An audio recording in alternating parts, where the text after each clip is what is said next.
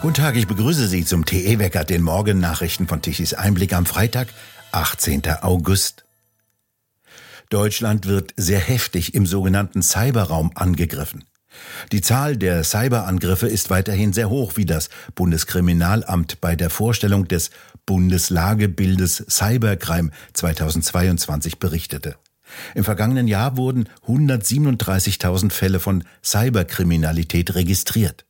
Dies sei zwar ein Rückgang im Vergleich zum Vorjahr von 6,5 Prozent, doch für das Bundeskriminalamt bedeutet dies keine Trendwende.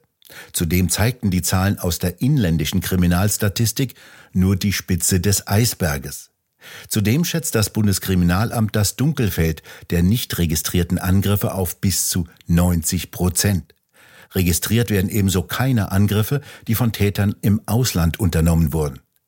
Die finanziellen Schäden seien enorm und häufig existenzbedrohend. In einer Studie des deutschen Digitalwirtschaftsverbandes Bitkom werden die Schäden im vergangenen Jahr auf 203 Milliarden Euro beziffert. Das sind rund doppelt so viel wie 2019. Als kriminelle Cyberangriffe werden verschiedene Formen von Angriffen auf die IT-Infrastruktur von Unternehmen, Behörden oder anderen Einrichtungen bezeichnet, bei denen zum Beispiel versucht wird, Daten zu stehlen oder Computer lahmzulegen. Laut Bundeskriminalamt ist Phishing nach wie vor das Haupteinfallstor für Schadsoftware. Damit bezeichnen Experten das Versenden von E-Mails mit infizierten Anhängen oder Links. Der derzeitige Bundeskanzler Scholz will keinen günstigen Strompreis für die Industrie. Ein mit staatlicher Hilfe gestützter Industriestrompreis wäre ökonomisch falsch und fiskalisch unsolide. Dies hat Scholz noch einmal betont, diesmal vor Unternehmern in Düsseldorf. Dort hatte Scholz seine Ablehnung eines subventionierten Industriestrompreises bekräftigt. Eine Dauersubvention von Strompreisen mit der Gießkanne könnten wir uns nicht leisten und werde es deshalb nicht geben, sagte er am Mittwochabend in einer Rede beim Unternehmertag Nordrhein-Westfalen in Düsseldorf. Dies sei ökonomisch falsch, fiskalisch unsolide und würde sicherlich auch falsche Anreize setzen. Der Kanzler hatte sich bereits in der Vergangenheit skeptisch dazu geäußert. Es sei wichtiger, die Strompreise dauerhaft runterzukriegen, sagte er vor einigen Tagen im ZDF Sommerinterview. Daher kümmere sich die Bundesregierung um den beschleunigten Ausbau erneuerbarer Energien sowie der Stromnetze. Ein verbilligter Industriestrompreis soll nach dem Willen von Wirtschaftsminister Habeck von den Grünen zeitlich befristet für Unternehmen gelten, die besonders energieintensiv produzieren und einem starken internationalen Wettbewerb ausgesetzt sind. Der Energiekonzern RWE will nur dann in Wasserstofftechnologie investieren, wenn die Regierung dafür auch Subventionen zur Verfügung stellt. Der Essener Konzern könne im Augenblick ohne staatliche Hilfen keine sogenannten klimafreundlichen Wasserstoffprojekte anstoßen, denn es würden keine Vorhaben freigegeben, die sich nicht rechneten, hieß es aus Essen. Ohne Subventionen gehe es nicht.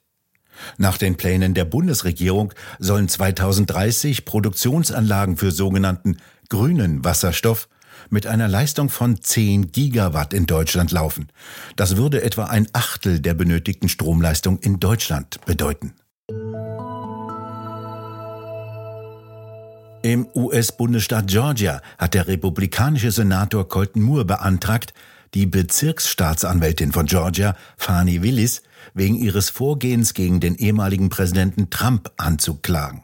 Er werde sich nicht zurücklehnen und zusehen, wie linksradikale Staatsanwälte ihre gewählten Ämter zu Waffen einsetzten, um ihre Gegner politisch ins Visier zu nehmen, sagte Moore. Als Senator des Staates Georgia forderte er offiziell eine Dringlichkeitssitzung, um die Aktionen von Fani Willis zu überprüfen. Die Staatsanwältin Willis wirft dem ehemaligen Präsidenten vor, der Kopf einer kriminellen Bande gewesen zu sein, deren Ziel sei es gewesen, das Wahlresultat in Georgia zu seinen Gunsten zu wenden. Willis, einer Demokratin, ist Tochter eines Black Panther-Aktivisten und ermittelt seit zweieinhalb Jahren gegen Trump und seine Verbündeten in Georgia. Mittlerweile seien die Namen, Adressen, Fotos und Social-Media-Konten mehrerer mutmaßlicher Mitglieder des geschworenen Gremiums im Internet veröffentlicht worden, berichteten die Fernsehsender CNN und NBC. In Fulton County, wo die Anklage gegen Trump erhoben wurde, ist es üblich, dass die Namen der Geschworenen in den Gerichtspapieren veröffentlicht werden, wie es in dem CNN-Bericht hieß. Allerdings sind in dem Dokument keine weiteren persönlichen Informationen enthalten. Nach der Veröffentlichung kam es im Internet zu vereinzelten Drohungen gegen die Geschworenen. Für erhebliche Resonanz hat die Berichterstattung unter anderem von Tichys Einblick über das Ansinnen des Zentralkomitees der deutschen Katholiken gesorgt, Mitglieder der AfD von Kirchenämtern ausschließen zu wollen. Nicht allzu häufig kommen so viele Leserbriefe auf bestimmte Themen. Irmgard Stetter-Karp, die Präsidentin des Zentralkomitees der deutschen Katholiken, hatte gegenüber dem Online-Magazin Kirche und Leben gesagt, ein aktives Eintreten für die AfD widerspreche den Grundwerten des Christentums. Sie schlug vor, bei Bewerbungen von AfD-Mitgliedern für Laienämter die Möglichkeit einer Ablehnung zu prüfen. Nun müsse man wissen, sagt Marco Galina von Tichys Einblick, dass das Zentralkomitee der Katholiken keine kirchliche Veranstaltung sei und nichts mit der katholischen Kirche zu tun habe. Es sei eine rein deutsche Erfindung, die es in keinem anderen Land gebe. Der Name klinge nach dem berüchtigten Zentralkomitee, dem ZK, dem Entscheidungsgremium in kommunistischen Parteien. Ihre Präsidentin habe nun diesen Eindruck bestätigt, so Galina, und sie sorge auch für ein weiteres Kopfschütteln des Auslandes über die merkwürdigen deutschen Sonderwege. Marco Galina, das Zentralkomitee hat also gesagt, AfD-Mitgliedschaft und Katholik zu sein, das passe nicht zusammen. Warum denn nicht? Ja, das wird ein Rätsel von Frau Stetter-Karps bleiben, denn ihre Argumentation ist zumindest auf einer theologischen Art und Weise doch, sagen wir mal, etwas sehr gewagt. Also da wird dann hervorgehoben, ja, das sei eine menschenverachtende, rassistische und antisemitische Partei. Nun, das wissen wir beide, auch in der Linkspartei gibt es antisemitische Tendenzen. Und es gibt dort auch verfassungsfeindliche Tendenzen. Doch, äh, das wissen wir, selbst in der Hochzeit des Kalten Krieges hat man ja nun doch nicht Kommunisten davon abgehalten, in die Kirche zu gehen. Ähm, ich habe es mehrmals erwähnt, aber ich meine, selbst bei Don Camillo in Pepone äh, kommt der Vater als kommunistischer Bürgermeister hin und kann seinen Sohn auf den Namen Lenin taufen lassen. Das ist der wahre Katholizismus. Der Katholizismus des ZDK ist da etwas eigen. Da gilt dann doch wohl offenbar die politische Gesinnung und nicht der Katechismus der katholischen Kirche, der nun mal eben keinen Sachbestand AfD-Mitgliedschaft vorsieht. Der Name klingt ja ganz nach dem berüchtigten ZK, dem Entscheidungsgremium in kommunistischen Parteien.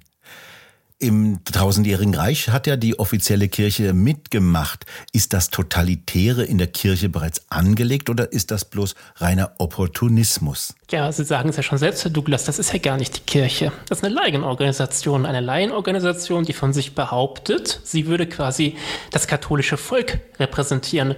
Also eine Organisation, die eigentlich gegen die offizielle katholische Kirche arbeitet und diese ändern und reformieren will. Und sie behauptet von sich, das demokratischer und liberaler machen zu wollen. Jetzt muss man sich fragen, ob dann der Name des Zentralkomitees vielleicht das richtig gewählte ist. Denn meiner Ansicht nach ist ja die Ansicht von Frau Stetter-Karp ja etwas autoritärer als die des katholischen Klerus. Ich habe es ja eben schon erwähnt.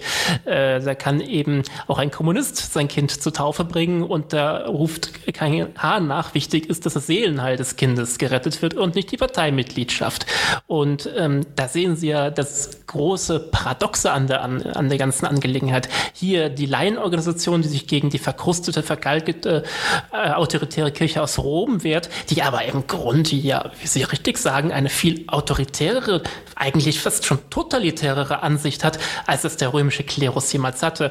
Ich habe mir es deswegen auch nicht, ähm, sagen wir mal, entgehen lassen, einem Brief an den Nuntius zu schreiben, also den offiziellen Vertreter des Heiligen Stuhls, was er eigentlich davon hält, dass eine Laiin quasi nicht nur den deutschen römischen katholischen Bürgern vorschreiben will, was sie zu tun haben, sondern ja letztendlich auch der Kirche in Rom äh, unterstellt, sie muss das jetzt so machen, damit in Deutschland AfD-Mitglieder gewissermaßen ausgesondert werden.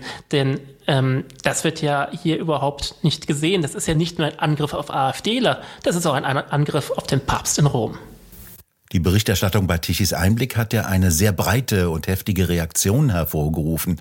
Wie verbreitet ist denn die Ansicht von Irmgard Stetter-Karp, die ja auch zur gleichen Zeit noch Präsidentin des Katholikentages ist, gibt es denn von der offiziellen Kirche schon eine Reaktion? Ja, die Kommentare habe ich auch gesehen und ich muss sagen, ähm, da sieht man ja gerade die destruktive Kraft dieses ZDKs, dass von sich behauptet, es alles besser zu machen. Im Gegenteil, was ankommt bei den Kommentatoren und den Leserkommentaren, war ja, das hätte die katholische Kirche gesagt. Das hat sie ja gar nicht. Aber es bleibt dann eben hängen. Es wird geglaubt, dass Frau Stetter-Karp eine Vertreterin äh, der katholischen Kirche in Deutschland sei und die katholische Kirche in Deutschland hätte jetzt also irgendwie gefordert, dass AfD-Mitglieder keine Laienämter bekleiden dürfen, also einen Dienst in der Kirche, der nicht nur für Geist Geistliche bestimmt ist. Das müssen Sie sich vorstellen. Das ist ja eine, ein, ein Marketing- und ein Image-Schaden für die katholische Kirche, für den sie gar nichts kann. Denn wen vertritt Frau Stetter-Karp? Sie vertritt einen Verbandskatholizismus. Das heißt, das sind Verbandsgremien, also zum Beispiel die Caritas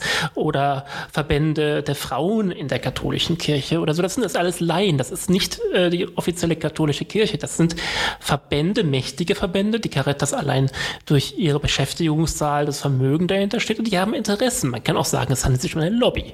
Aber eine Lobby eben nicht der katholischen Kirche, sondern von dem Namen nach getauften Katholiken, die ihre Interessen politisch durchsetzen wollen. Und schauen Sie sich mal an, wer sitzt denn da so im Zentralkomitee? Das sind ja jetzt eben nicht die normalen Gläubigen, auch wenn das immer so behauptet wird.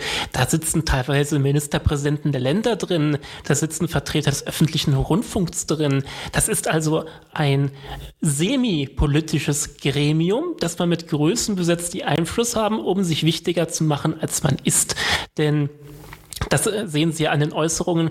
Im Grunde versucht Stetter Karp hier an den Zeitgeist anzuschließen, um sich eben beliebt zu machen, insbesondere in der jetzigen, das muss man so heftig sagen, Stimmung, in diesem Klima gegen Andersdenkende, angetrieben auch vom Bundespräsident Steinmeier, der gewissermaßen ein Fünftel der Bevölkerung äh, hier kriminalisiert. Diese Feindeslisten, die kursieren, Attentaten, Übergriffe auf AfDler, das haben wir jetzt alles. Und da versucht jetzt Frau Stetter-Karp quasi moralisch reinzuspringen, um in diesem Fluss Wohlwollen bei dem, ja, muss man so böse sagen, Mainstream abzugreifen, weil ihr eigentliches Projekt, nämlich der synodale Weg, wo man eben die katholische Kirche in Deutschland reformieren wollte, wo also auch alles auf diese staatstreue Richtung äh, ausgerichtet werden sollte, weil das nicht funktioniert hat. Und wie gesagt, etwas Aufmerksamkeit tut der Not, weil man selbst auf seinem eigenen Feld gescheitert ist. Das ist also die Fortsetzung des grün-links-roten Boken Kulturkampfes in die katholischen Kirchen hinein. Richtig, genau so kann man es nennen. Marco Galina, vielen Dank für das Gespräch.